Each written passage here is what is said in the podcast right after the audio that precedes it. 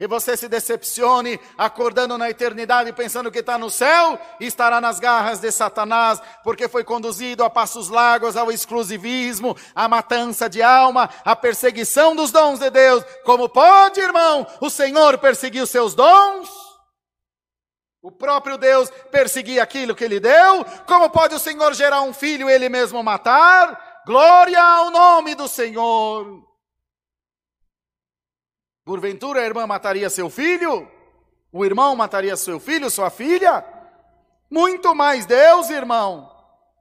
E alguém vem te dizer, irmão, para com essa oração na madrugada. Ó, oh, irmão, para de ir naquela igreja que Deus não se agrada. Que demônio, irmão! Para trás de nós, Satanás, nós conhecemos a voz do nosso Deus e a gargantilha da religião que nos prendia, a coleira, foi tirada por Jesus Cristo no madeiro da cruz do Calvário.